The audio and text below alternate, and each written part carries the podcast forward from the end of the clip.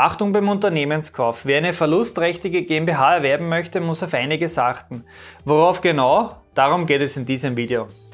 Wer Steuern versteht, kann Steuern sparen. Herzlich willkommen zu einer neuen Folge vom Steuerpodcast mit deinem Steuerberater Roman Jagersberger. Der Podcast für Unternehmer, Selbstständige, Investoren und Interessierte. Mein Name ist Roman Jagersberger, ich bin strategischer Steuerberater in Österreich und unsere Kanzlei hat sich auf Unternehmen und Investoren spezialisiert, die ihre steuerliche Struktur optimieren möchten. Dafür ist ja in den meisten Fällen bekanntlich eine GmbH erforderlich.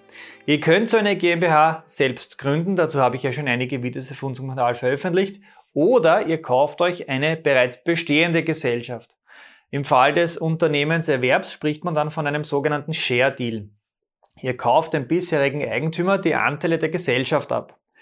Durch diese Anteilsabtretung ändert sich in der Gesellschaft selbst äh, grundsätzlich mal gar nichts. Die bestehenden Mitarbeiter bleiben weiterhin beschäftigt. Verträge mit Kunden und auch mit Lieferanten bleiben aufrecht. Und auch die Finanzierungen laufen weiter. Das heißt, die Kredite in der GmbH laufen unverändert weiter. Aufgrund von Verlusten angesammelte Mindestkörperschaftssteuerbeiträge bleiben ebenfalls in der Gesellschaft verwertbar. Das heißt, ihr könnt die bezahlten Mindestköstbeträge vergangener Jahre mit den künftigen Gewinnen verrechnen.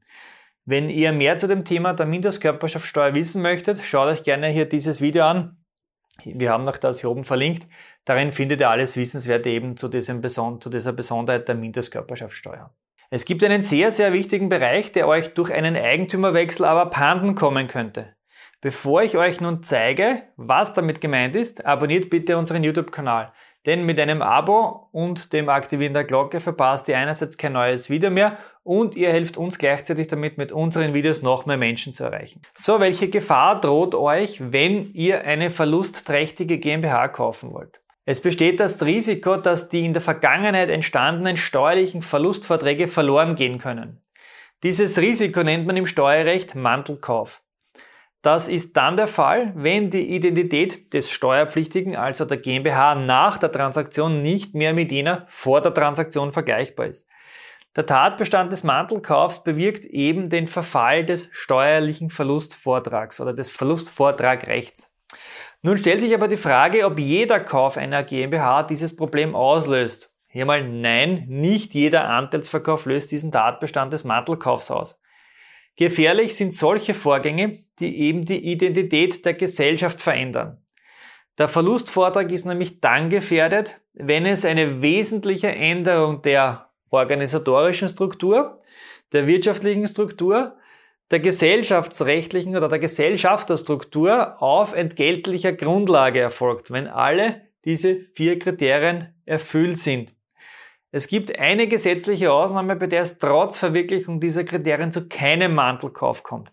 Das ist nämlich dann, wenn diese Änderung zum Zwecke der Sanierung der Gesellschaft mit dem Ziel der Erhaltung der wesentlichen, eines wesentlichen Teils der Arbeitsplätze erfolgt. Was wäre nun so ein Beispiel, bei dem ihr die Verlustverträge verlieren könnt? Naja, ihr seid beispielsweise Immobilienmakler und kauft euch eine GmbH, die bisher mit dem Service von Verkaufsautomaten Verluste eingefahren hatte. Für die in der Gesellschaft angestellten Servicemitarbeiter habt ihr als Immobilienmakler eigentlich keine wirkliche ähm, Verwendung. Daher kündigt ihr diese Dienstverhältnisse nach der gesetzlich vorgeschriebenen Behaltefrist. Ihr braucht ja den Mitarbeiter nicht mehr.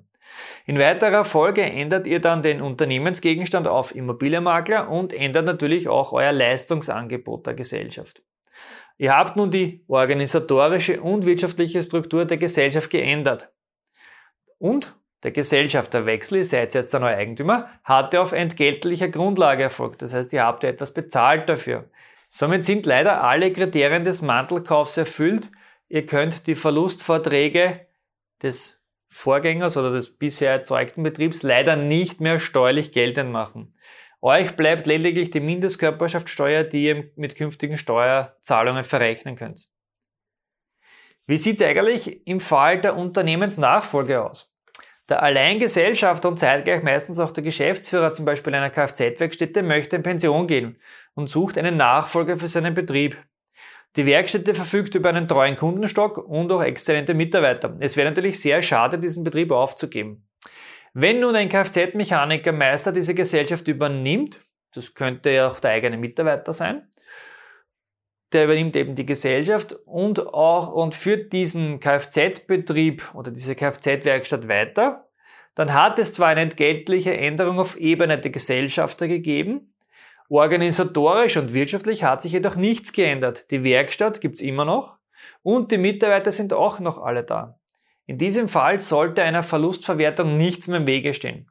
Der Mantelkauf-Tatbestand ist somit nicht erfüllt. Dieses Risiko des Mantelkaufs muss vor dem Kauf einer GmbH unbedingt beachtet und eingeschätzt werden. Vor jedem Unternehmenskauf, das ist jetzt ganz wichtig, Mantelkauf hin oder her, müsst ihr unbedingt eine Due Diligence durchführen. Geht unbedingt zu eurem Steuerberater und zu eurem Rechtsanwalt und lasst die Unterlagen der kaufenden Gesellschaft ordentlich prüfen.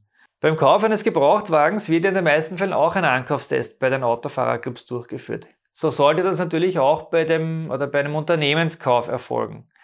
Hier sollte auf keinen Fall gespart werden, denn viele Risiken sind hier viel, viel höher und können im Rahmen einer Due Diligence zumindest zum größten Teil aufgedeckt werden. Diese Ergebnisse helfen euch dann die richtige Entscheidung zu treffen und eventuell den Kaufpreis zu reduzieren. Wenn euch dieses Video gefallen hat, gebt uns bitte ein Like und wir sehen uns wieder im nächsten Video.